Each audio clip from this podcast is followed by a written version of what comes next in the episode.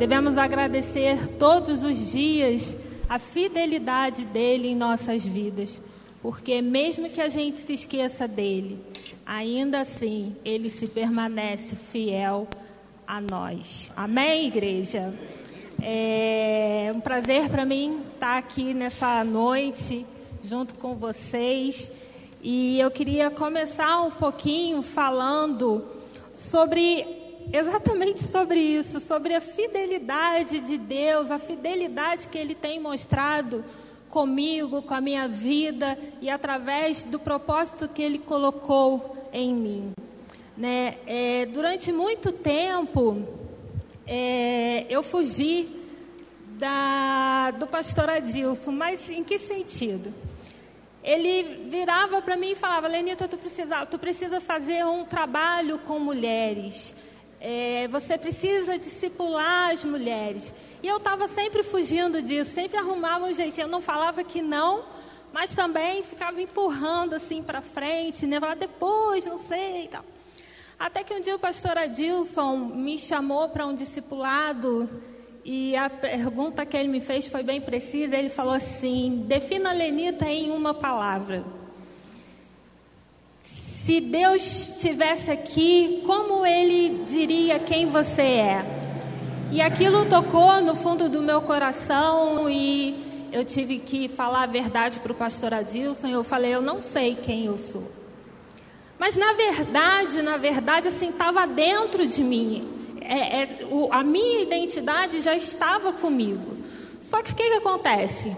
Quando a gente nasce, né, que somos crianças, muitas das vezes, muitas pessoas já passaram por isso de isso não, não foi o meu caso, mas houve outras, outras coisas que me levaram a pensar assim, de que é, eu não ia conseguir avançar, eu não ia conseguir ser quem eu queria ser. Muitas das vezes, quando a gente é criança, a gente ouve os pais dizerem: Você é um moleque, você não vai dar em nada, porque você nasceu menina, você vai ter que ser submissa ao seu marido, você vai ter que lavar, cozinhar, passar e não ter não poder pensar mais longe, tentar alcançar algo maior para a sua vida.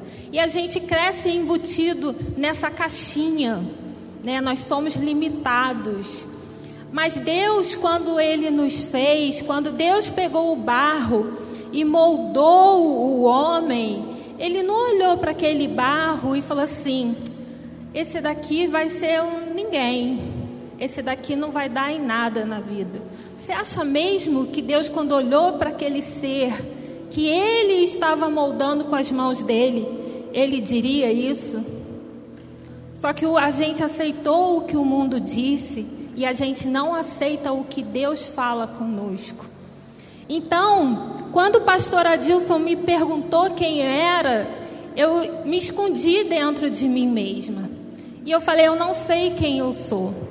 E o pastor Adilson virou para mim e falou assim: então você vai orar e vai perguntar para Deus, porque só Ele pode dizer quem você é. E aí eu saí dali, fui para casa numa DR com Deus. Eu falei assim: Senhor, como assim o Senhor nunca me falou quem eu sou? Aí no meio de uma oração o Senhor falou assim: Você nunca me perguntou? Aí eu falei assim: então tá, então agora eu quero saber, me diga por favor. E aos pouquinhos o Senhor foi mostrando para mim quem eu era e foi mostrando qual era o propósito que Ele teve na minha vida. Depois que Ele me disse quem eu era, que Ele me mostrou o propósito, Ele começou a me capacitar para aonde Ele queria me levar, aonde eu deveria chegar. E aí eu entendi o que eu deveria fazer. Depois que Ele me capacitou, então o pastor Adilson veio de novo e falou: faz o discipulado. E a pastora Marisa estava ali junto, faz o discipulado. A pastora Marisa sempre incentivando. E não foi só comigo, foi com Tayla também. E nós tivemos o prazer de poder estar firmados num propósito que era também o propósito do Senhor. E eu tenho visto, é, através das vidas que Deus colocou nas minhas mãos com esse discipulado, como tem sido a fidelidade dele na minha vida.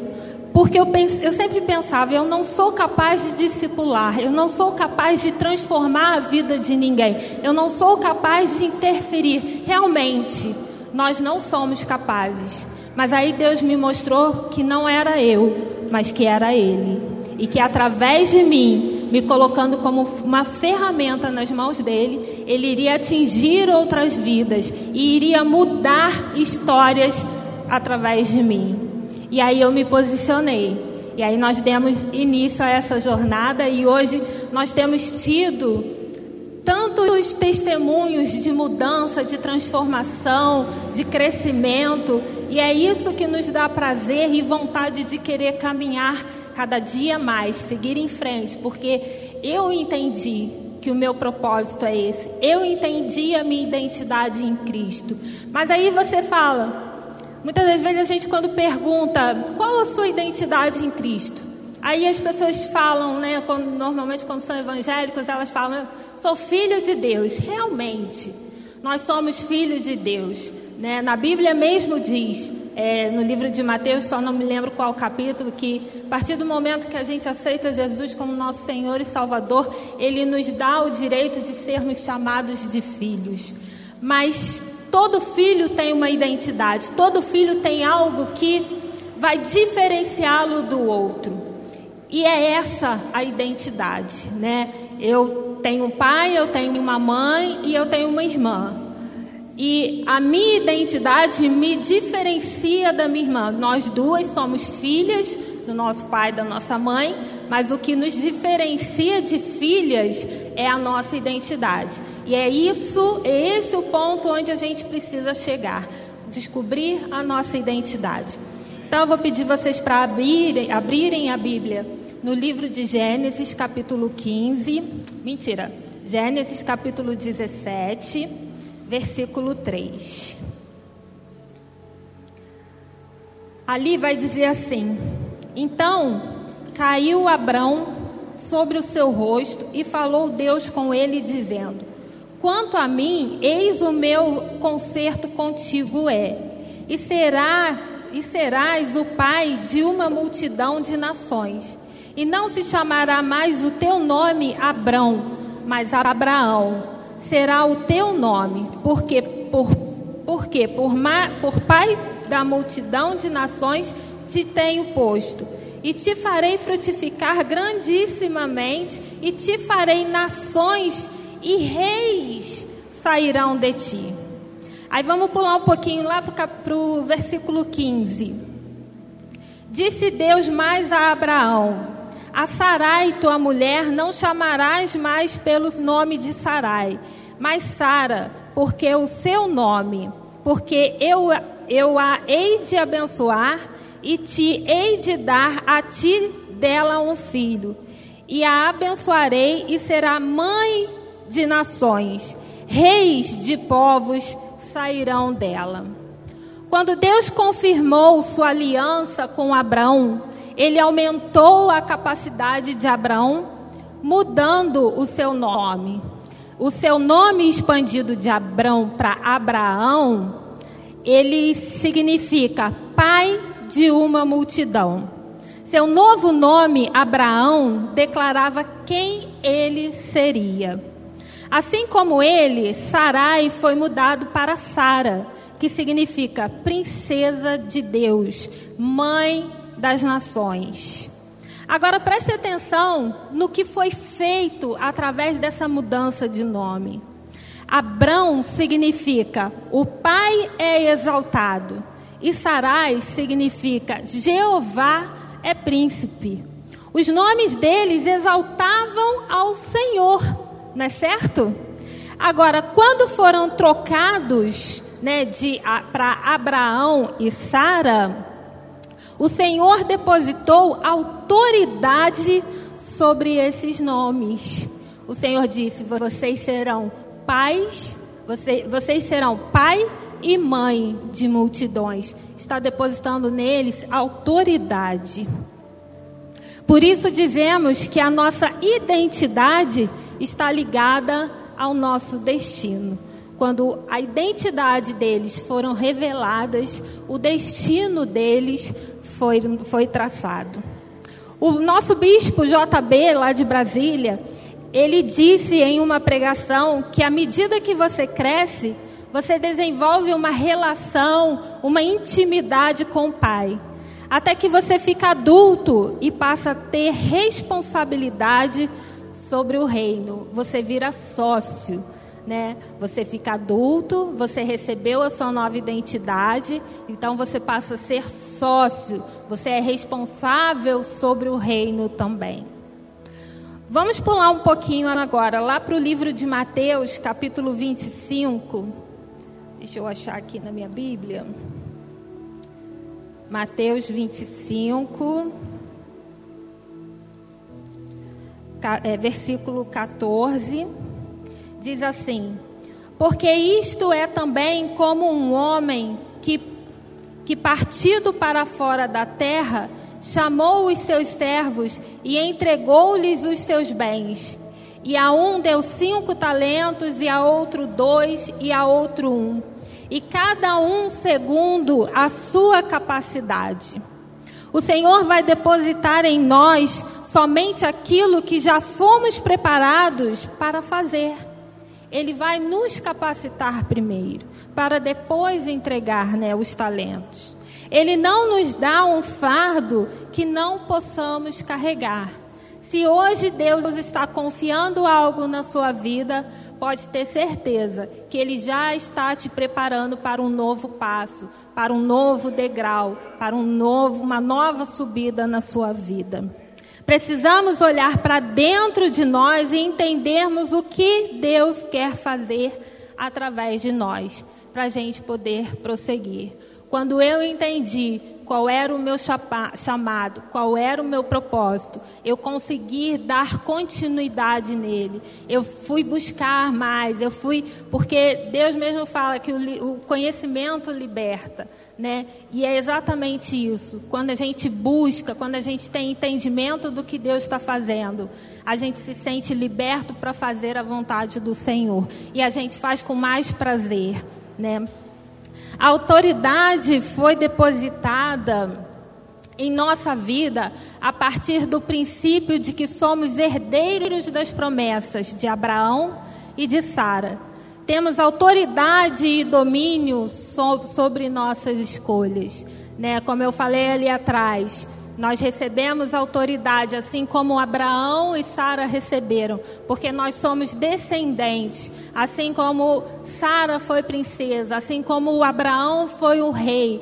Nós somos reis e princesas do Senhor. O Senhor depositou autoridade sobre as nossas vidas para a gente poder ir e pregar o Evangelho. Você acha que se você não tivesse autoridade, o Senhor não deixaria escrito nesse manual aqui, que é a Bíblia, para você ir e pregar o Evangelho por todos os cantos? Você acha que Ele não confiaria em você se Ele não tivesse depositado autoridade? Então a gente precisa aprender a viver fora da caixa que o mundo formou para gente. A gente precisa dar ouvidos ao que o Senhor está falando conosco, porque o Senhor não quer nos entregar migalhas. Ele quer nos entregar o todo. Ele disse que a nós pertence o reino dos céus. A nós cabe trazermos o reino do céu para a terra. Você acha que Deus não confiaria em você isso? Você acha que Deus teria te feito para ser um ninguém? Para olhar para você e falar: esse daqui vai dar em nada? Se o mundo está falando isso para você, tira isso da sua vida, elimina isso da sua vida, porque não é isso que Deus quer para você. Se tem alguém do teu lado te diminuindo, te jogando para baixo, te fazendo se sentir inferior, hoje eu quero declarar na sua vida a liberdade de Cristo para você. Você tem autoridade para repreender essas palavras na sua vida, porque palavra sim tem poder sim. Palavra, a palavra ela é, é viva, ela é eficaz e por isso nós só podemos aceitar as coisas boas para a nossa vida. Existe uma lei da atração. Aquilo que você atrai para a sua vida é o que você vai viver. Aí eu te pergunto, como você tem vivido? Será que você tem vivido os propósitos de Deus? Ou será que você tem vivido os propósitos que o mundo tem te apresentado? Será que é isso que Deus quer para a tua vida? Será que você está seguindo realmente o que você foi feito para você fazer? Ou será que você está olhando a vida do seu irmão e vivendo a vida do seu irmão ao invés de viver a sua vida? Quando a gente vive a vida do outro, quando a gente quer a vida do outro, a gente vive frustrado.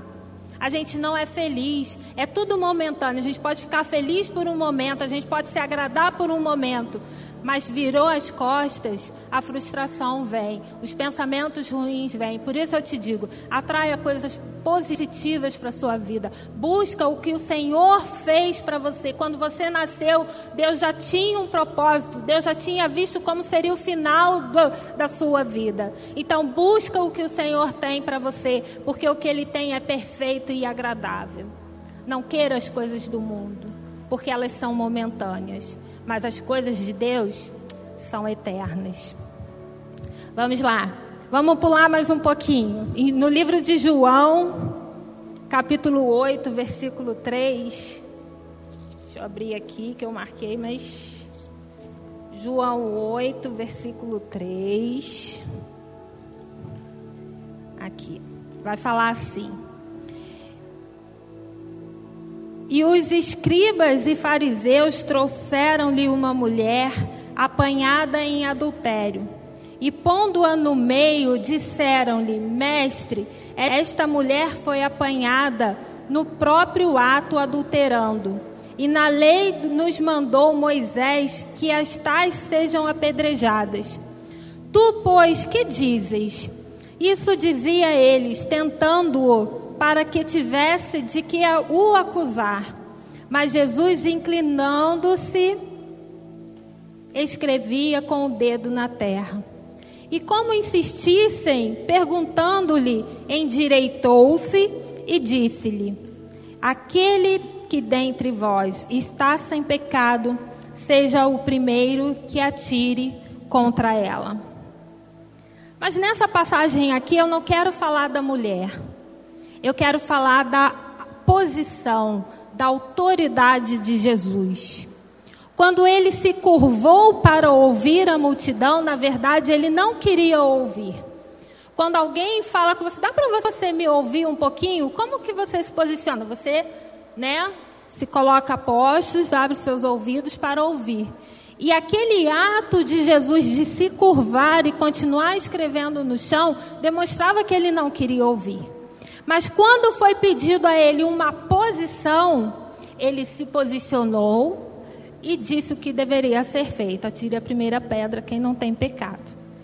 Mas aí, é, quando aí eu digo assim, quando você sabe quem você é, você se posiciona da forma correta para fazer aquilo que foi chamado para fazer. Jesus se posicionou para tomar a decisão que ele precisava tomar. Ele mostrou que ele não queria ouvir, ele mostrou que ele não estava interessado naquele assunto. Mas quando pediram uma posição para ele, ele se colocou e deu o aval dele. E nós devemos agir da mesma forma.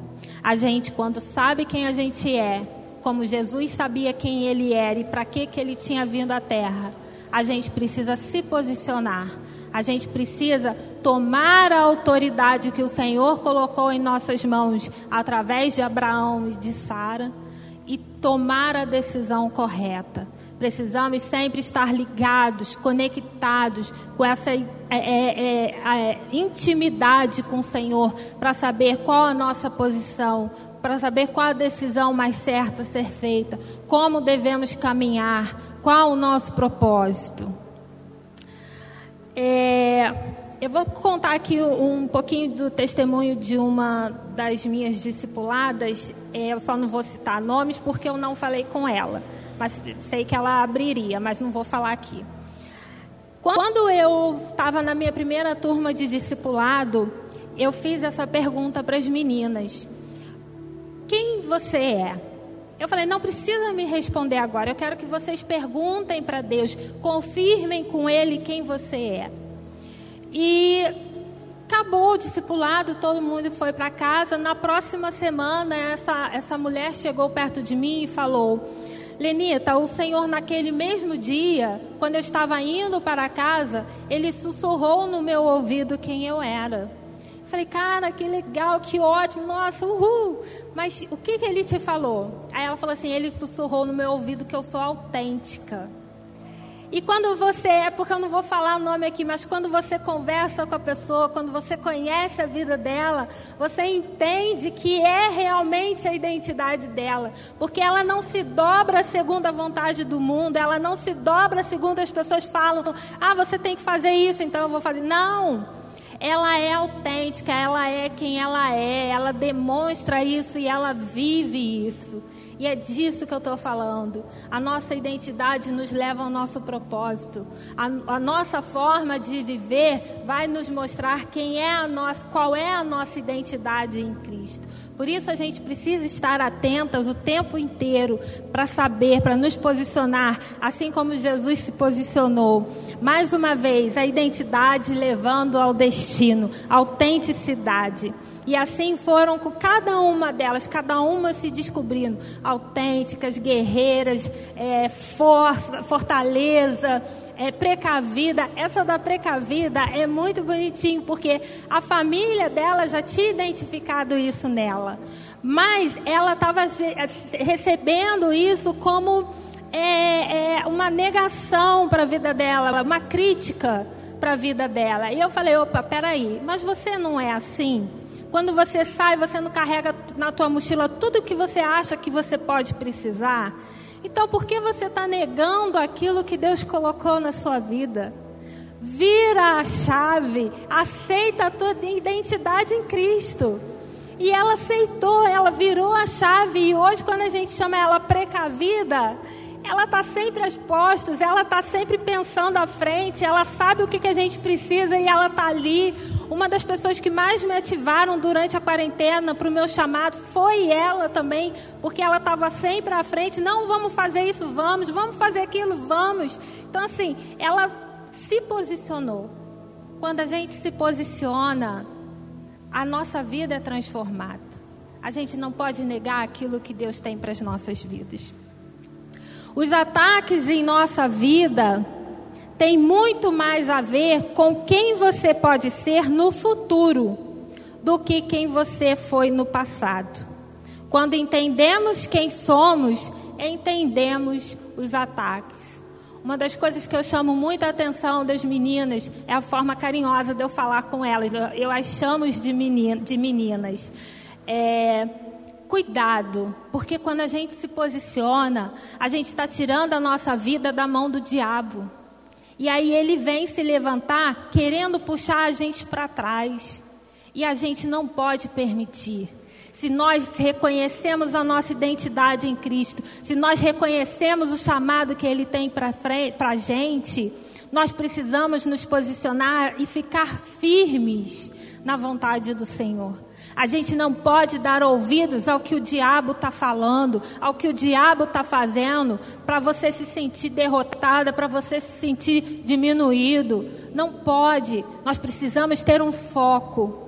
Nós precisamos ter um foco. Ontem eu ainda falei com nenhum dos discipulados. O Senhor, quando Ele nos traz para perto, Ele nos faz como flecha. Acho que a pastora Adilson também já pregou isso.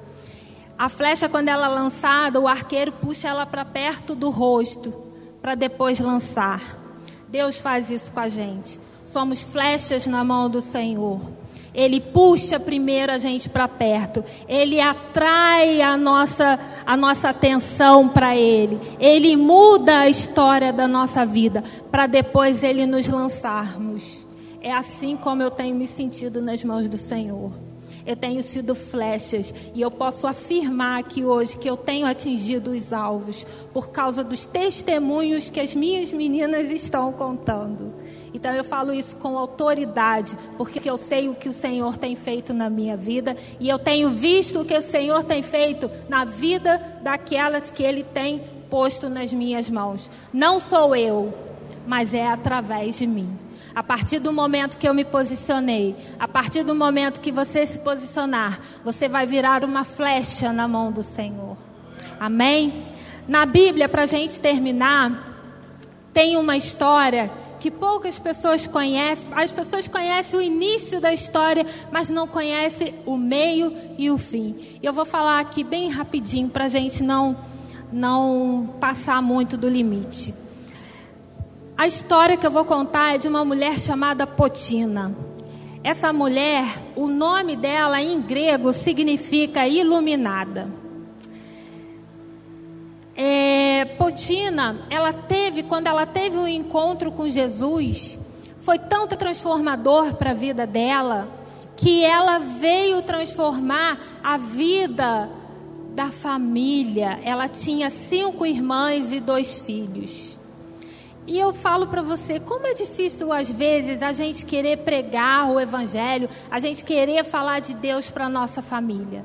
Mas ela não temeu. A vida dela, a transformação que Deus fez na vida dela foi tão grande que a família dela quis o que estava com ela.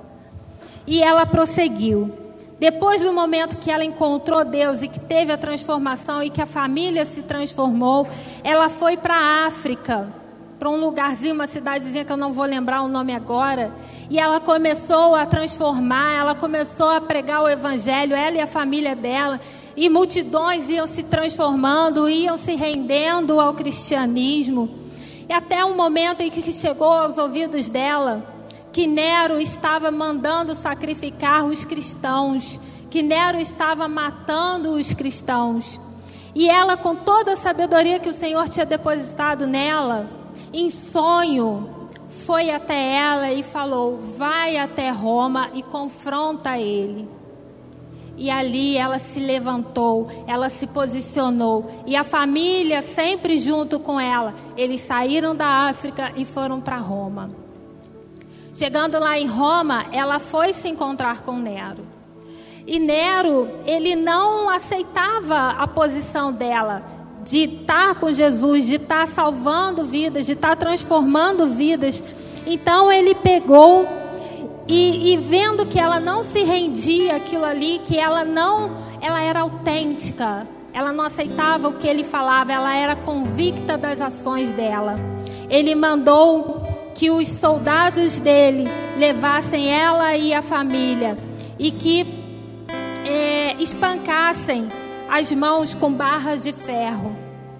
E ali, naquele momento de sofridão, sendo açoitados, eles louvavam o nome do Senhor, eles não negavam aquilo que Deus tinha feito na vida deles. E o Senhor fez um milagre ali. A mão deles não era ferida. Por mais que os ferros batessem com força, não havia ferida. E em todo momento eles louvavam, eles cantavam o nome do Senhor. Então Nero, vendo aquilo, ele desenvolveu um plano onde sua filha seria envolvida. Ele mandou que enchessem uma mesa com joias, diamantes, para tentar convencer, Potina a largar o evangelho e mandou que sua filha fosse lá apresentar aquele banquete de ouro para eles. E quando a filha de Nero entrou naquela e naquela sala e se deparou com Potina, ela simplesmente abraçou e aceitou Jesus também. E suas servas que entraram com ela também se renderam aos pés de Jesus. Imagina como Nero ficou sabendo que a própria filha estava contra ele, que a própria filha tinha aceitado Jesus. Então ele mandou envenenar a família de Potina e Potina. E Potina se posicionou mais uma vez. Ela disse: Eu vou ser a primeira a tomar esse veneno. E assim ela fez. E ela não morreu, porque aquele veneno não teve efeito. A família dela bebeu daquele veneno e eles continuaram vivos pregando o evangelho, porque o Senhor fez um milagre através da vida deles. Eles sabiam qual era o propósito da vida deles. Então, depois disso, Nero mandou prendê-los. Prendeu eles durante três anos numa prisão lá do, do castelo onde ele ficava. E durante esses três anos, aquela prisão foi lugar de adoração. Vidas foram salvas, vidas foram transformadas. E Nero, sabendo daquilo, não aceitava mais aquela situação. Depois de três anos, mandou decapitar toda a família de Nera, de, de, de Potina, deixando Potina sem viva. Ela não podia morrer, ele disse. E ela viu um por um da sua família ser morto, mas ela tinha certeza de que se havia cumprido o propósito de Deus na vida de cada um. E que eles estariam na presença do Senhor porque eles tinham tomado posição, eles tinham identificado qual era o propósito deles e que eles tinham sim feito a boa obra. Então Nero, vendo que nem assim, nem com a família morta, a Potina se rendeu, ele mandou, mandou jogá-la num poço profundo e escuro, para que ali ela ficasse. E diz no, na história que ela foi jogada, mas que ela era fonte de água viva. Ela estava num poço profundo e seco, mas ela era a fonte de água viva. E como a história diz, que assim como Estevão completou, contemplou seu Salvador em um sonho e entregou o seu espírito Assim Potina também fez. Ela entregou em um sonho, se entregou em um sonho ao seu Salvador. E ali ela morreu. Mas ela morreu cumprindo o seu propósito. Ela morreu cumprindo o seu chamado. Agora, o que mais me tocou nessa história foi descobrir quem era Potina foi saber como começou a história dela, porque ela terminou a história num poço profundo, mas ela era a fonte de água viva. Por quê? Quando ela teve um encontro com Jesus, o Jesus derramou sobre a vida dela a fonte de água viva, porque ela era uma mulher samaritana, que os maridos que ela tinha não eram delas, mas a partir do momento que ela encontrou Jesus e ela entendeu o propósito dela, ela foi capaz de transformar não só a vida da família dela, mas a vida de uma cidade, a vida lá na, na África, vidas que foram transformadas, vida em Roma que foram transformadas, mesmo ela estando presa naquela cadeia, naquela prisão, mesmo ela vendo os seus, a sua família sendo mortos, decapitados. Ela foi fiel ao que Deus derramou na vida dela e ela entregou a água viva que havia passado pela vida dela. A gente ouviu uma história há algum tempo de que no cemitério existem muitos talentos enterrados. E eu posso dizer, ousar dizer, que se Potina fosse enterrada no cemitério, o talento dela não seria enterrado com ela. Porque o talento que ela recebeu foi a fonte de água viva e ela derramou a água viva sobre a vida daquelas pessoas. E nós precisamos, no dia que nos encontrarmos com Deus, estarmos vazios. Nós temos que ser enterrados vazios chegar aos pés do Senhor e quando Ele falar quais são as obras das tuas mãos, você ter prazer em falar, como hoje eu estou tendo o prazer de falar. Que através de mim o Senhor tem levantado mulheres, tem posicionado mulheres. Assim você precisa ter essa identidade também. E eu quero terminar a minha pregação colocando um desafio na sua vida. Eu quero que você descubra quem você é. Eu quero que você descubra qual é a sua identidade em Cristo. Eu quero que você descubra qual é o valor de Cristo para você. Preço é algo que a gente paga por algo que tem valor. Preço é o que a gente paga por algo que tem valor. Qual é o valor de Cristo para você? O que você tem feito para pagar? Qual é o valor? O que que Cristo significa para você? Busque a sua identidade, busque o seu propósito, busque, se posicione, porque o Senhor tem mais para entregar na sua vida. Nós retemos as bênçãos do Senhor, mas a partir do momento que nós nos posicionamos, que nós nos identificamos como sendo dele, as bênçãos são derramadas na nossa vida. Nosso propósito é servir. Que nós possamos servir ao nosso Deus com o melhor que tem dentro de cada um de nós. Permita-se ser transformado por Ele. Permita-se ser identificado por Ele. Isso é o que eu peço, que eu clamo, o nome do Senhor. E eu vou terminar aqui agradecendo a Deus. Pai, em nome de Jesus. Senhor, vem abrir o coração de cada um, Pai, que tem ouvido essa palavra, em cada lar que essa palavra chegou, essa mensagem, Senhor. Pai, edifica a vida dessas pessoas, identifica, Senhor, a tua identidade em cada um deles, Pai, para que eles possam se posicionar, Senhor, para que eles possam com, compreender qual é o propósito, qual é o chamado de cada um, Pai. Oh Senhor, aviva, Senhor, a chama, Senhor, que um dia se acendeu nesse coração e que hoje se encontra, Senhor, quase apagado, Pai. Anima, Anima, dê força, Senhor. O caminhar é difícil, mas o Senhor é conosco. O Senhor é quem nos fortalece. Aonde o nosso braço não alcança, aí entra a tua mão poderosa, Senhor. Deus, que essa palavra seja viva, que essa palavra vivifique em cada coração, para que as pessoas venham encontrar o seu destino em Ti, ó oh Pai.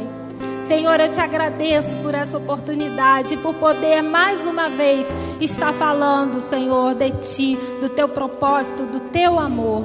Muito obrigada, Pai, em nome de Jesus.